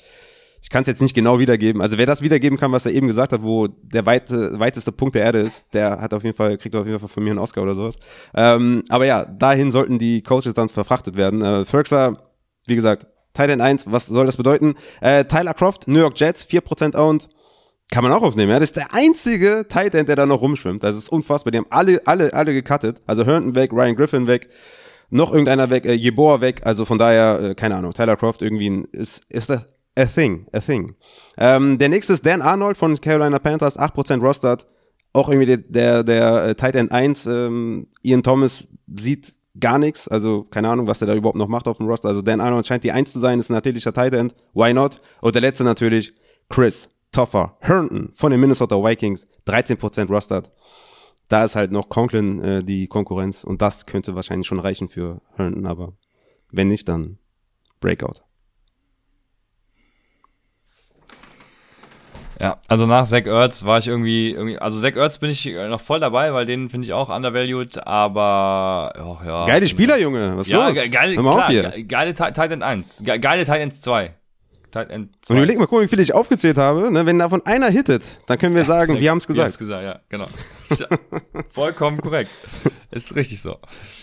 Ja, wir können auch noch sagen, äh, weil iFrog es gesagt hat, äh, Pat Fryermuth und äh, Donald Parham von den Chargers, aber bei Rookies äh, sehe ich da als Tight Ends eine Gefahr. Ich sehe ja sogar bei Kyle Pitts als Rookie eine Gefahr. Von daher ähm, äh, bei den beiden äh, Season Long vielleicht ja, aber jetzt äh, für Woche 1 irgendwie vom Waiver Wire aufzunehmen, nee, danke. Wenn ihr die nicht gedraftet habt, dann lasst es auch sein. Ja, man muss halt sagen, die werden halt beide Touchdowns fangen. Ne? Ähm, dann du, iFrog, darfst dann aber entscheiden, wann die Wochen sind. Ne? Also das ist halt unpredictable. Der eine hat Eric Ebron noch vor sich und drei Wide Receiver. Äh, Parham hat noch äh, Jared Cook vor sich und sagen wir mal zumindest zwei Wide Receiver. Also von daher, wie willst du das predikten? Von daher ist das für mich eher keine Option. Wir haben noch eine Frage von Martin, der sagt, äh, alle reden äh, von Trey Lance, Justin Fields so ab Runde 12 zu draften. Ich sag ja sogar schon Runde 10. Äh, was haltet ihr denn von Zach Wilson, Trevor Lawrence ab Runde 12? Ja, ist doch nice. Also würde ich machen. Finde ich gut. Also Zach Wilson, Runde 12, würde ich eher letzte Runde nehmen, weil ich mir nicht vorstellen kann, außer Christian, äh, dass der in Runde 12 geht, deswegen würde ich eher letzte Runde nehmen. Aber Trevor Lawrence, why not, ne? Hat ja auch Rushing, Rushing Floor und sowas, also haben wir auch oft behandelt. Ist auch in meinen Rankings kein Quarterback 80 oder so, sondern in den Top 20, von daher kann man nehmen. ja ich Ist halt das, warum alle von Trey Lance und Fields reden, ist halt das enorme Rushing Upside. Ja? Das, das haben die ja nicht annähernd. Von daher ist es äh, relativ eindeutig. Ich habe ja meinen Zach Wilson Take schon ausgeführt, äh, deswegen ja, äh, do it. Aber iFrog sagt Woche 3, 8 und 14. Also das müssen wir aufschreiben. Ja, Woche 3, 8 und 14 müssen wir Pat Fryermuth und Parham aufnehmen. Die werden Touchdowns erzielen. Ja, Das kriegen wir hin. Das äh, ist gespeichert für die Ewigkeit. Ja, Raphaels räudige Defense äh, äh, wäre jetzt normalerweise hier die Empfehlung äh, von dir. Die kommt, wie du schon gesagt hast, am Montag äh, über Yes. YouTube, richtig? Ne? Genau. Also wenn ihr es jetzt hört im Podcast gestern, dann habt ihr es wahrscheinlich schon gesehen. Ist natürlich eine atemberaubend gute Folge geworden. Mit richtig geilen Tipps. Und ähm, Sehr, sehr wenn ich schön. richtig Bock habe, haue ich die auch nach, dem, nach, dem, nach meinem Draft noch raus. Aber ich glaube, dann haben wir relativ spät. Sehr schön. Ja, dann kommen wir jetzt, äh, da haben wir alles durch vom Take Game Tuesday und wir kommen zu den Start-Sit-Entscheidungen für das Donnerstagsspiel, die mir relativ leicht gefallen sind, bis auf eine, aber ansonsten habe ich da nichts dran zu mengen gehabt. Ja, äh, vielleicht ein paar grundlegende Dinge auch für die Leute, die neu dabei sind. Äh, man muss es ja immer wieder sagen, äh, Spieler, die am Donnerstag spielen, ähm, auch wenn wir sagen, ich werde gleich bei, ich nehme es vorweg, bei Rojo zum Beispiel sagen, Rojo wäre für mich ein Flexer, ähm, dann bedeutet das nicht, dass ihr den auf die Flex stellt, weil ihr stellt Donnerstagsspieler nicht auf die Flex, ähm, weil ihr euch der Flexibilität beraubt, wie der Name schon sagt. Wenn ihr sie auf Running Back stellt, könnt ihr halt immer noch äh, auf die Flex einen Wide Receiver stellen, wenn sich euer dritter Running Back dann verletzt. Dementsprechend nicht auf die Flex stellen, bitte. Dann, ähm, ja, gibt es so ein paar, habe ich letztes Jahr auch schon mal gesagt, ähm, dass einzelne Positionsgruppen äh, fürs Donnerstagsspiel besser geeignet sind als andere. Das ist halt äh, nicht so, und dabei belasse ich es einfach, um das jetzt nicht wieder äh, weit auszuführen.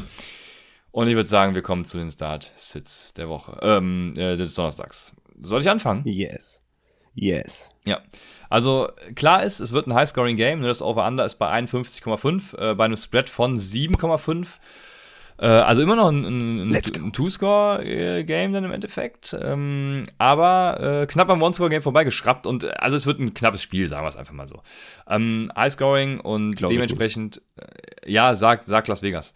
Äh, beziehungsweise sagen die Wettquoten, sagt der Markt. Ähm, deshalb ist, äh, sind die Passing-Optionen für mich sowieso schon mal ganz klar hervorzuheben. Äh, Tom Brady ist für mich ein Start. Ähm, 7,5 ist One Score. Ist das? Ja, stimmt. Wir haben ja die Two-Point-Conversion. Danke, iFrog sagt das gerade. Ähm, vielen Dank. Ja, Tom, Tom, Brady für mich ein Start und ähm, Prescott wäre auch für mich ein ganz klarer Start, äh, wenn ich da nicht so ein bisschen Hesitation hätte wegen seiner Verletzung und den, der Tackle-Guard-Situation. Was sagst du dann jetzt zu Prescott? Ja, ist natürlich, äh, Zach Martin fällt aus, der Backup fällt aus. Also ist natürlich nicht nice. Die Defense der Buccaneers sollte auch gut sein, ja. Ähm, also, er ist für mich eher ein Sit. Die Frage ist halt nur, kannst du dir das erlauben, einen zweiten Quarterback ins Team zu holen? Hast du einen zweiten Quarterback? Also, ähm, wenn du jetzt Jalen Hurts hast, dann würde ich Jalen Hurts über Dak Prescott aufstellen, ne? einfach um sicher zu gehen. Ähm, ja, er ist immer noch angeschlagen, klar, full to go und so, bla bla bla, die ganze Scheiße. Er ist immer noch angeschlagen, O-Line ist jetzt nicht so perfekt, ja, bisschen, ich, ich würde eher die Woche eins dann ähm, sein lassen und eher den anderen aufstellen. Kommt dann natürlich auf die, auf die Option an, die ihr habt. Aber an sich äh, ist das für mich eher ein Sit. Aber klar, wenn du den hast und du hast keinen anderen, dann startest du ihn trotzdem, weil der sollte ja trotzdem 15 Punkte machen oder sowas. Aber ich glaube, das Upside ist etwas limitiert. Genau. Ich glaube auch, er hat immer noch einen Floor, einen, einen, einen recht hohen Floor. Aber Brumi bringt es auf den Punkt. Brumi sagt, äh, Woche 1 kein Risiko mit Deck am Donnerstag, äh, Fehlstartpotenzial. Ähm, so, das trifft es eigentlich ganz gut. Aber äh, wenn mhm. ihr keinen anderen habt, dann bringt Deck immer noch soliden Floor, würde ich sagen, ja. Mhm. Running Back habe ich eben schon vorweggenommen. Ich würde Rojo als Flexer sehen. Ähm, der Rest ist für mich dann äh, eben, also ich, ich glaube, Rojo ist, da, ist davor von nett. Und Sieg ist natürlich ein Start. Und also Rojo und Sieg würde ich tatsächlich aufstellen. Ja, also Rojo und Fournette sind für mich beides Sits, wenn Gio spielt. Rojo und Fournette sind für mich beides Flexer, wenn Gio ausfällt. So kann man es eigentlich sagen. Und Elliott startet ihr safe. Also selbst wenn jetzt Zach Martin ausfällt, I don't care, Touches ist Gold. Die wird er sehen. Äh, Elliott auf jeden Fall aufstellen. Ähm, White Receiver hast du gerade gesagt, du willst alle starten. Ähm, da nee, gehe ich eigentlich mit. Also für oder? mich ist. Ja, äh, doch, ja, mach weiter, Entschuldigung. Du, Entschuldigung, ja ich weiß es nicht, kam mir so rüber. Ähm, also Evans und Godwin sind natürlich safe Starts, ja, AB ist für mich ein, ein, guter Flexer, den will ich auf jeden Fall mit Upset aufstellen. Auf der anderen Seite Elliott, äh, Entschuldigung, Cooper und Lamb auf jeden Fall starten, keine Frage. Gallup auch auf die, auf die Flex äh, für Upside, äh, keine Frage, kann man auf jeden Fall auch aufstellen. Also für mich gibt's hier auf jeden Fall sehr, sehr viele Starts. Die einzigen halt, die, die, die Running Back Gruppe bei den Buccaneers äh, hängt von G ab, meiner Meinung nach. Okay. Ja. Also ähm, ich habe alle Wide Receiver als Start tatsächlich. Ich habe nur einen High-Risk, High-Reward-Spieler. Ähm, also alle Tampa Bay Receiver sind für mich Starts. Dann habe ich ähm, Lamb, Cooper, Gallup. Und äh, Lamb, Cooper sind für mich Starts. Gallup ist für mich diese High-Risk, High-Reward-Option, weil ähm, Gallup, denke ich, wird da so ein bisschen als der Field Stretcher äh, fungieren und es könnte sein, dass Dak Prescott dann aufgrund des äh, Pass Rushs von Tampa, ne, Ausfälle in der Offensive Line, eben nicht diese Zeit hat, diese ja, Deep äh, Balls anzubringen. Und das ist das einzige Risiko, was ich sehe. Aber wenn er die anbringt, dann ist es natürlich, dann ist Gallup, äh, so wie, ich bin ja sowieso Gallup-Fan, äh, von daher High Risk, High Reward. Also, um es kurz zu fassen, du hattest recht, ich würde einfach alle Receiving-Optionen starten, ja. Ja, also Gallup wird zum Beispiel hinter AB bei mir sein. Also AB ist für mich ein Strong Flex und Gallup so ein Desperate Flexer, aber kann man durchaus äh, starten. Und die beiden Tight Ends, Gronk und Jarvin, würde ich auch starten tatsächlich. Um oh. die auch noch unter, unterzubringen. Bei Titans bin ich mir am Donnerstag tatsächlich. Ja, wie willst du denn aufstellen? Äh, was willst, willst, du, willst du Herndon aufstellen oder äh, Zach Ertz oder was? Also es gibt ja, also die sind ja schon in dieser 12er Range. Weißt ja, du, also. ich würde Zach Ertz, ich würde Zach Ertz über, über beiden starten auf jeden Fall. Ja? Ja, ja, da, Boah, das ist schon eng, ne? Ja, es ist, ist, halt schon kotig. Es ist, es ist halt eine Eierentscheidung, aber ähm, ja, würde ich machen. Ja, aber Gronk mhm. ist ja, also ja, sie leben halt vom Touchdown. Das sowieso, ne? Titans halt. Ja, klar. Lass die Titans ja. sein. Also.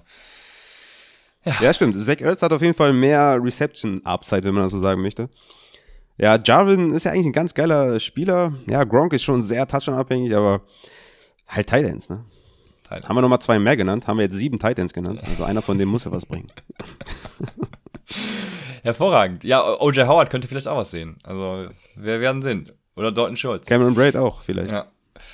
Nee, also ähm, ich glaube, jetzt haben wir es wirklich. Wir sind dann, äh, ich glaube, ihr seid mit den Start-Sit-Entscheidungen auch ausgestattet. Wir, wir, wir verabschieden uns jetzt quasi in, ähm, in, in die, in, ich bin völlig überwältigt, in, in den Start der ersten NFL-Woche.